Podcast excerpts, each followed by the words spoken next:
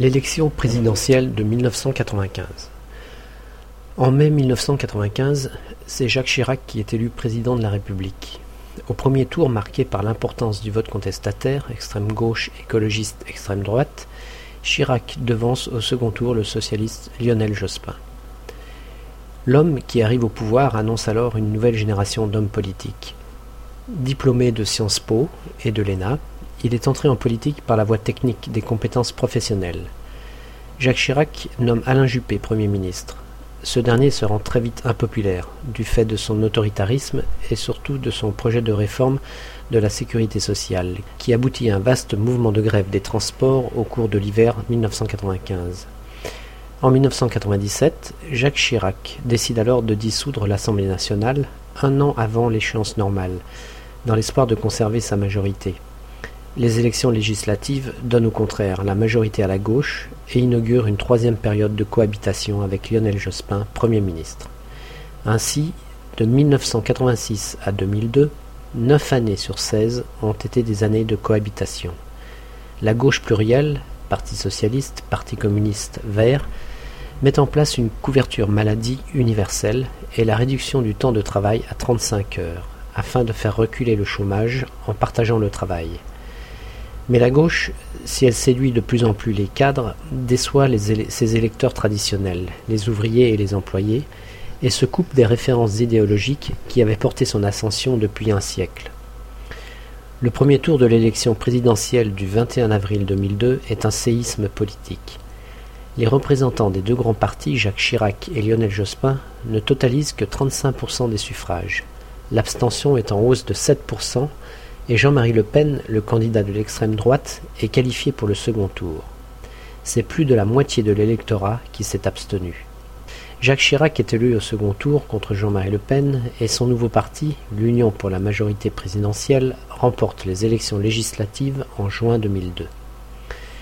Lionel Jospin lui ayant aussitôt remis sa démission, il nomme un membre de démocratie libérale, Jean-Pierre Raffarin, comme Premier ministre lequel gouverne par ordonnance pendant quelques semaines. L'UMP remporte largement les élections législatives suivantes et obtient la majorité absolue à l'Assemblée nationale avec 365 des sièges. Jacques Chirac peut à nouveau s'appuyer sur une majorité parlementaire. Jean-Pierre Raffarin entame la mise en œuvre de certaines des promesses de la campagne, baisse de l'impôt sur le revenu et multiplication d'actions ciblées contre la délinquance, avec son très médiatique et populaire ministre de l'Intérieur, Nicolas Sarkozy, et contre l'insécurité routière, avec le ministre des Transports, Gilles de Robien. Viendront ensuite l'assouplissement des 35 heures, la réforme des retraites et de la sécurité sociale, la décentralisation. La situation internationale, marquée par l'attentat du 11 septembre, voit l'intensification de la politique étrangère du président des États-Unis, George W. Bush, avec qui Jacques Chirac s'entend mal.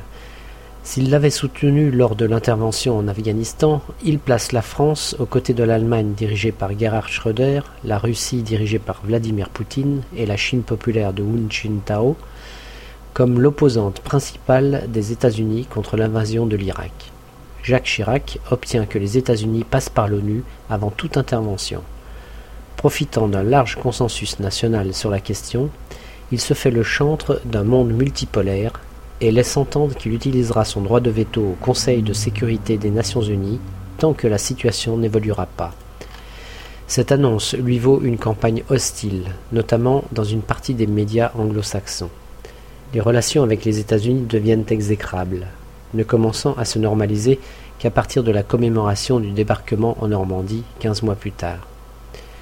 Au lendemain d'une défaite massive aux élections cantonales et régionales de 2004, il nomme Nicolas Sarkozy ministre d'État, ministre de l'économie, des finances et de l'industrie. La plupart des éditorialistes politiques y voient un moyen de contrer sa popularité toujours aussi forte, contrairement à celle du Premier ministre, au plus bas dans les sondages. Face aux ambitions présidentielles affichées par Nicolas Sarkozy, il le met en demeure de choisir entre son fauteuil et le poste de président de l'UMP. En novembre, Nicolas Sarkozy est élu président du parti et quitte son ministère, alors confié à Hervé Guémard, qui sera remplacé plus tard par le PDG de France Télécom, Thierry Breton. Pour impliquer les Français dans la Constitution européenne, Jacques Chirac décide qu'un référendum sera organisé pour la ratification de celle-ci, à organiser au plus vite afin de remporter le scrutin.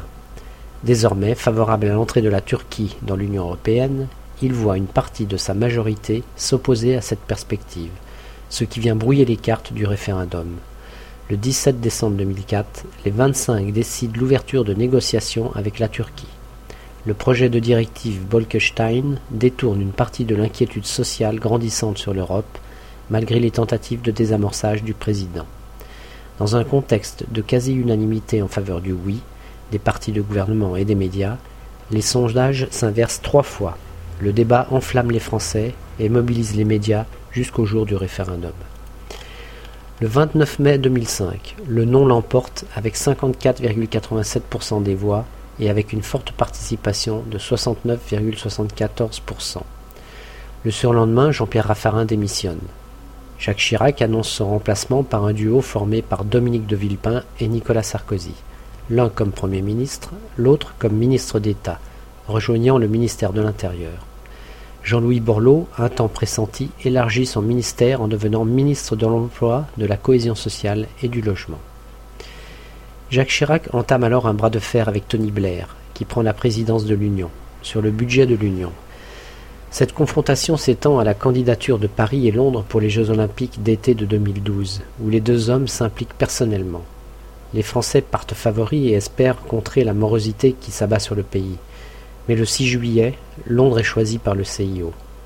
Le 4 octobre 2005, lors d'un sommet franco-italien, Jacques Chirac reproche à la Commission européenne de ne pas lutter contre des licenciements chez Hewlett Packard, ce qui fait réagir le président de la Commission qui qualifie cette accusation de démagogie, estimant que le sujet est du domaine national. Depuis le référendum, les sondages de popularité le concernant sont au plus bas et ne remontent que lentement. Le 2 septembre 2005, il est hospitalisé pour un accident vasculaire cérébral. Il en sort le 9 septembre 2005, mais ne doit pas prendre l'avion pendant quelques semaines. Le Premier ministre Dominique de Villepin représente alors la France au sommet de l'ONU le 13 septembre 2005.